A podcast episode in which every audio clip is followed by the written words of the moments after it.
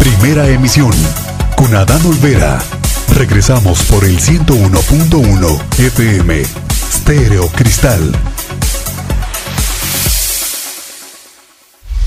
Las personalidades que dan rumbo a nuestra sociedad. La entrevista. Así sucede.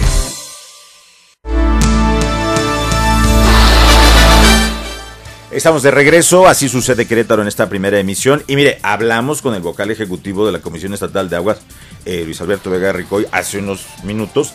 Pero ahora vamos a hablar con Enrique Uribarren, eh, pues metido en estos temas de medio ambiente, del desarrollo sostenible, eh, de profesionista de, de estos temas. Y además, fuiste funcionario, Enrique, en algún momento de tu vida de, esto, de, estos temas. ¿Cómo estás? Buenos días. ¿Qué tal, Adán? Muy buenos días y desde luego un saludo a todo el amable público que nos escucha. A tus órdenes. Pues eh, fíjate que, que, veía hace unos días eh, que eh, tienes consideraciones respecto a esta ley de agua.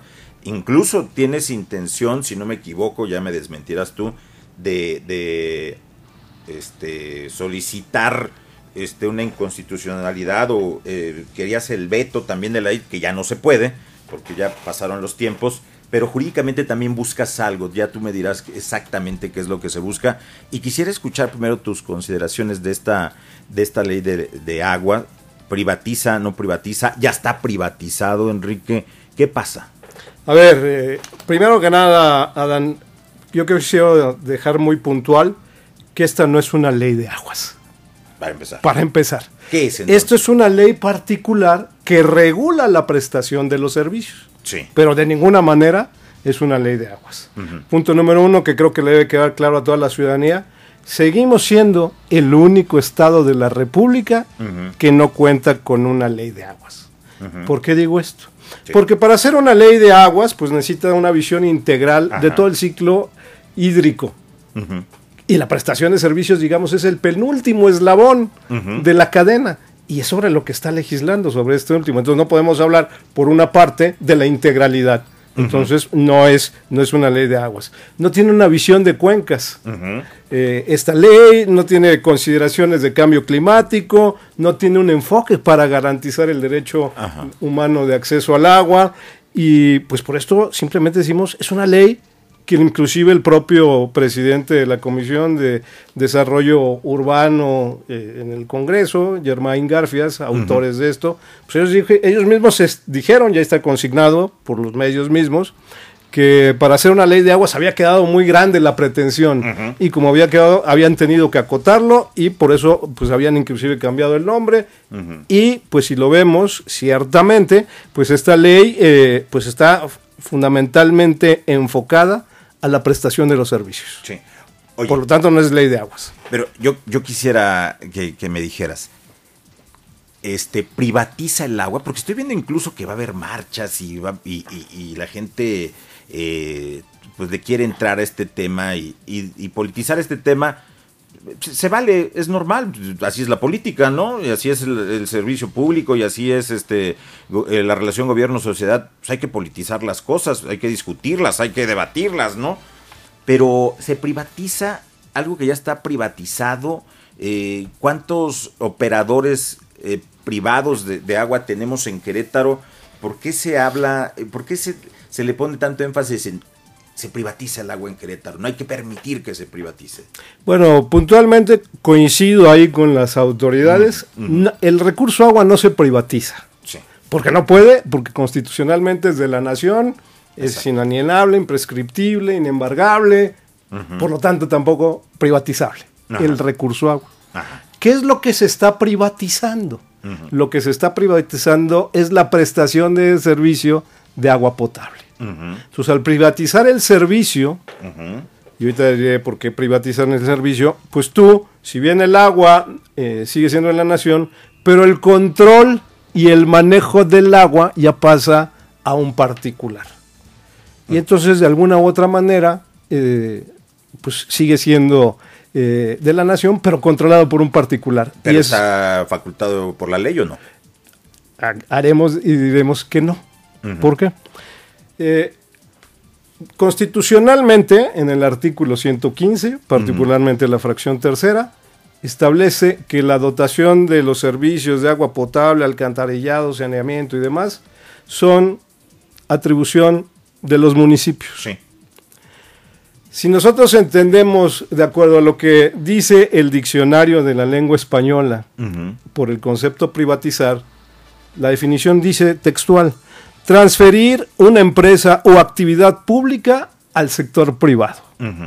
Una actividad pública, en este sentido, es la dotación de los servicios de agua potable, que es obligación de los municipios. Sí. Y lo están transfiriendo hoy a través de concesiones a particulares. Ahí es donde decimos nosotros, se está privatizando. Sí. No el agua, pero sí el servicio. Sí, el servicio.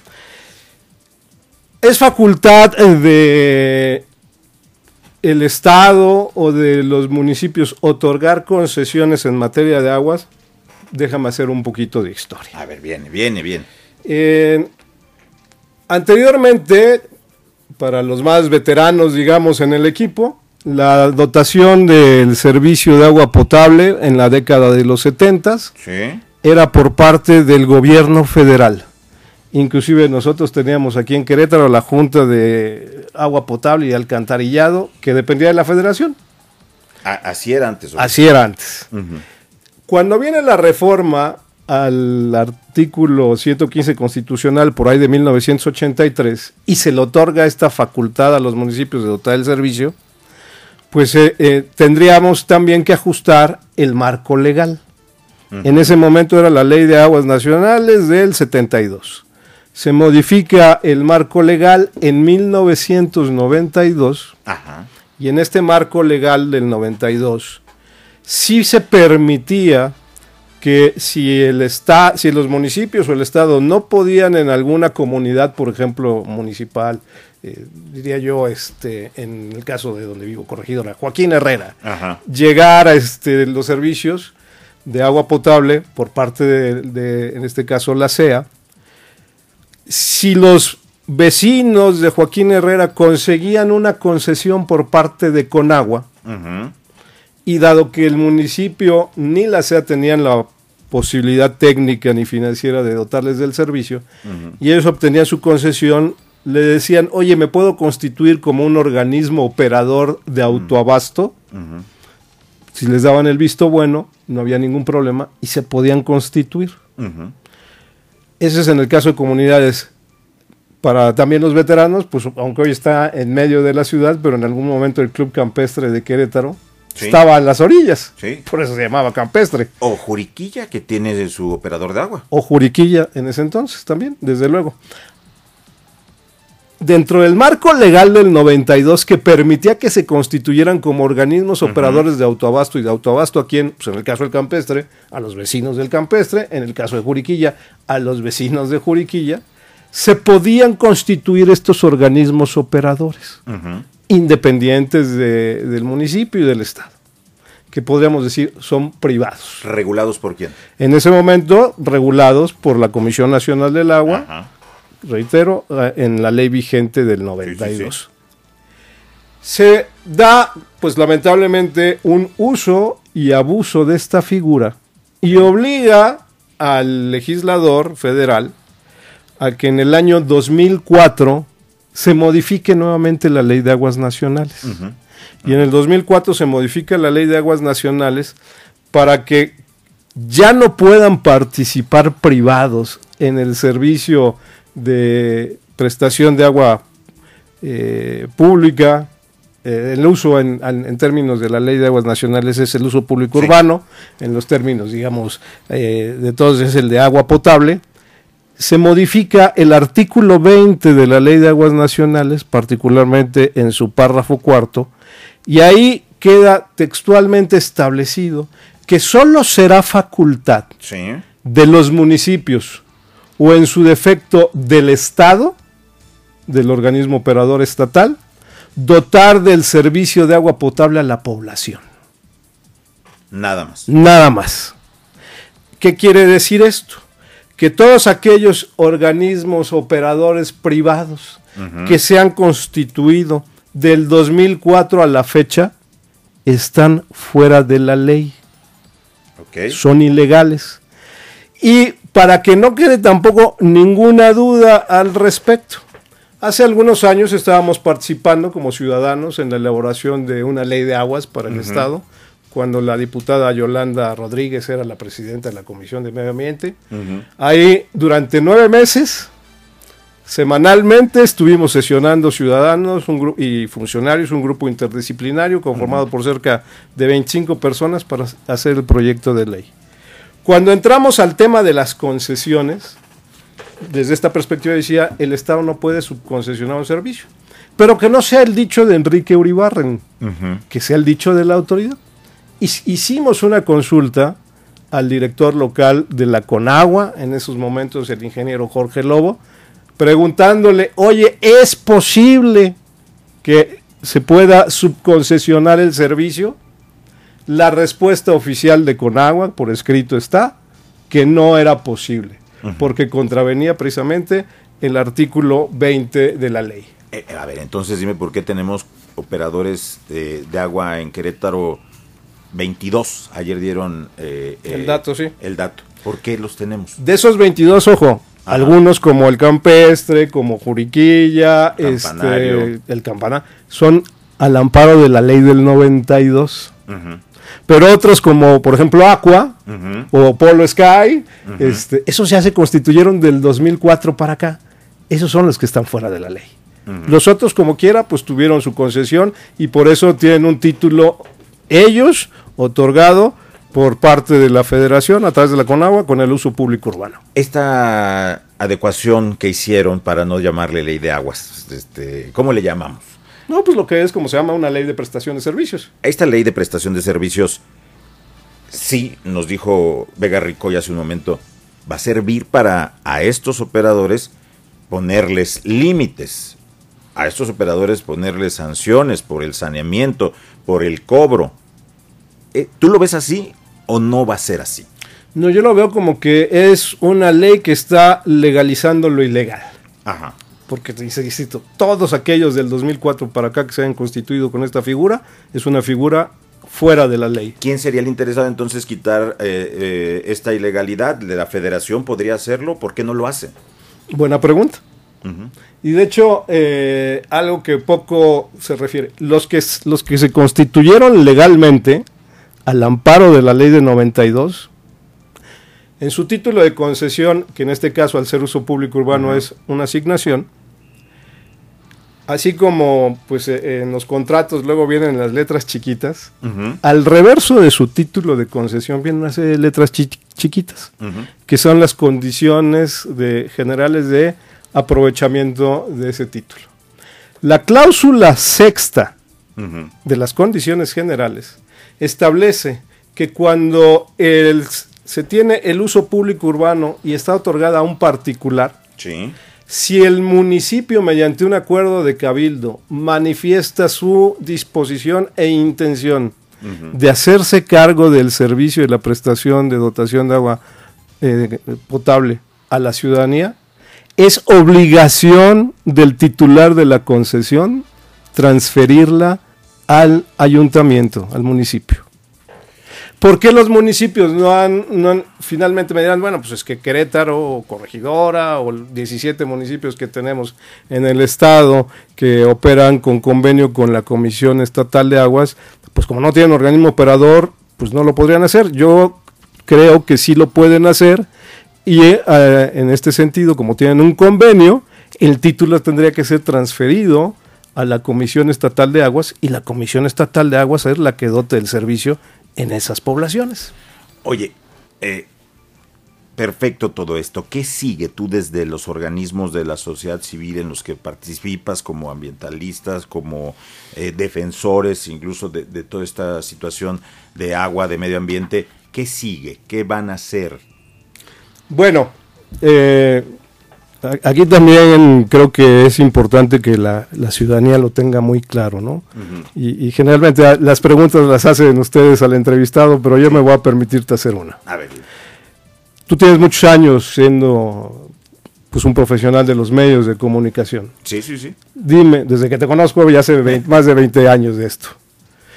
Tú dime si en tu experiencia en, el- en los medios de comunicación conoces de alguna ley que haya sido aprobada en comisiones el miércoles, aprobada por el Pleno el jueves y publicada por la sombra de Arteaga el sábado. ¿Con Varias. esa velocidad conoces? Varias. ¿No? Ha sucedido cuando los partidos tienen mayoría. Lo he vivido con el PRI, lo he vivido con el PAN.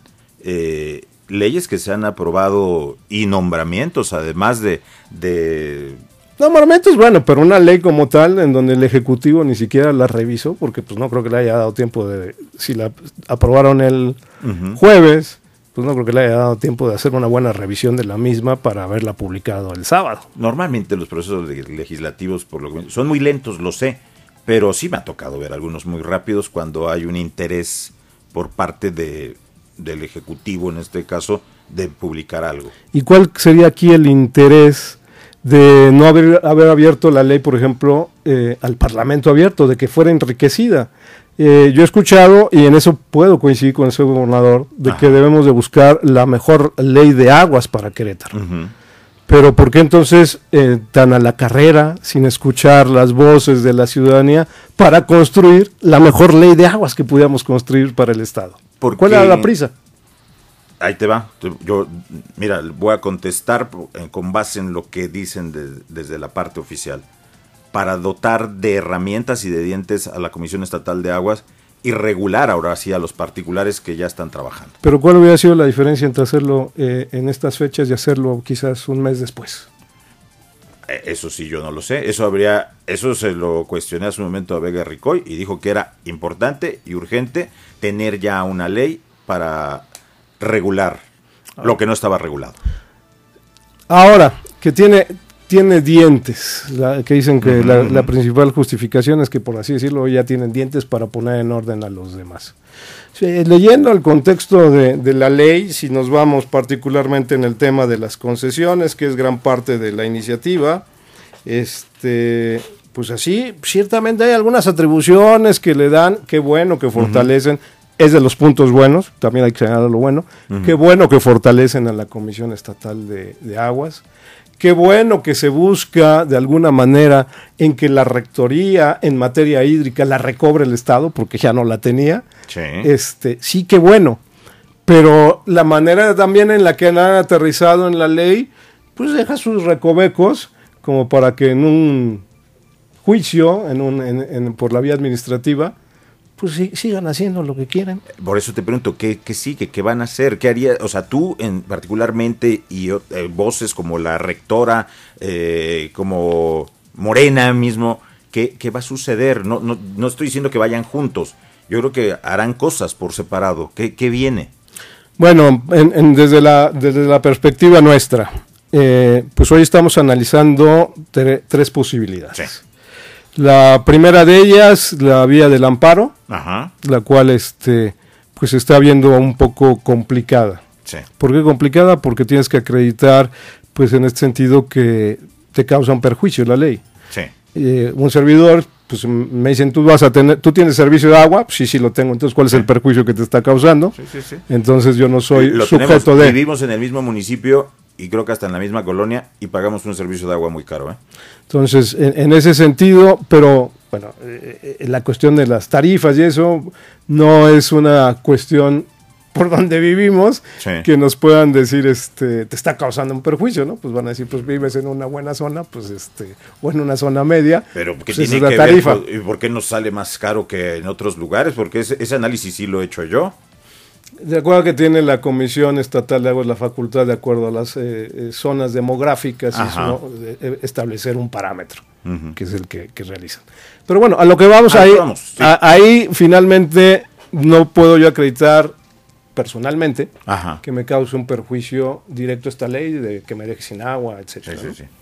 Entonces necesitaríamos ver alguna comunidad que hoy no es objeto del servicio, que sí le causa un perjuicio el que eventualmente el privado entre, porque el privado te- también lo tenemos que tener muy claro, no somos, no son almas de la caridad. No, pues para, para algo tienen esta concesión, para hacer un negocio, ¿no? Es correcto. Entonces, ¿qué va a pasar? Y que eso lo señala la ley, con aquellas clases sociales menos favorecidas que no tengan para pagar el, el agua. La ley ahora lo puntualiza, ¿no? Dos, eh, en este sentido. Si tú dejas de pagar dos meses el agua, se te corta, de acuerdo a lo que establece la ley. Entonces, en aquellas zonas populares donde por X o Y condición estén impedidos a pagar dos meses, ¿les vas a cortar del agua? Así lo, establece la ley. Eso es, eso es lo, perjudicial que tiene esto. No, es una ley que está vista desde un punto de vista, si lo queremos ver, eh, mercantil donde el agua se convierte no en un derecho, sino en una mercancía. Y entonces las clases menos favorecidas, eh, pues no, no, les van a dotar de mejor servicio ni de mejor infraestructura, ¿eh? Al menos los privados, ¿no? Porque para ellos no es negocio ir a, dotar del servicio en estas zonas populares. ¿Dónde sí les es? Pues lo, que estamos viendo en los desarrollos inmobiliarios que ellos mismos hacen, que son de clase media alta, ahí constituir su organismo operador y dotar y hacer el negocio redondo. Ese es el negocio hoy. Claro. Y eso es lo que no debería tener una ley en este sentido. Pues, Enrique Uribarri nos, nos, come el tiempo. Eh, ojalá tengamos eh, oportunidad de platicar nuevamente eh, la semana entrante. Con todo gusto, Dan, un placer. Conforme vaya avanzando esto y y lo importante es escuchar de todo, escuchar a, Vega Ricoy de la CEA, escucharte a ti, escuchar a otras voces que seguramente traerán también otra perspectiva, eh, y escuchar y debatir y estar informados, ¿no? Y ojalá todas estas voces que se escuchan, pues enriquezcan un proyecto, sí, de ley de aguas que necesitamos hacer, que eso es otra de las cosas que haríamos a futuro, o sea, trabajar en construir una ley de aguas que, insisto, sigue Querétaro sin contar con ella. Oye, y, hay que partir también, hay que partir, Enrique, de que eh, agua ya casi no hay, ¿eh? Para Querétaro. Y el modelo que están propiciando es, para que haya negocio, tiene que haber venta. Sí. Entonces, a, los, particulares que les interesa que se venda poca o mucha agua. Mucha. Pues mucha agua. Entonces, por eso no nos van a alcanzar ni acueducto 2, ni 3, ni 4. Oye, pero se va a acabar el agua. Pero en esta vida nada es gratis. Nada. Claro, pero desde la perspectiva de un bien público como es el agua, lo que debería prevalecer es una visión no del dispendio, sino del ahorro. Y eso es donde deja de ser negocio si lo tienen los privados. Vamos a seguir hablando de esto, Enrique Urribar. Nos come el tiempo, pero vamos a seguir hablando de esto seguramente la siguiente semana y en los próximos días. Con todo gusto, Adán. Muchas gracias. Gracias, Enrique Urribarren. Eh, vámonos al corte, regresamos. Hay más en la información. Así sucede Querétaro en esta primera emisión.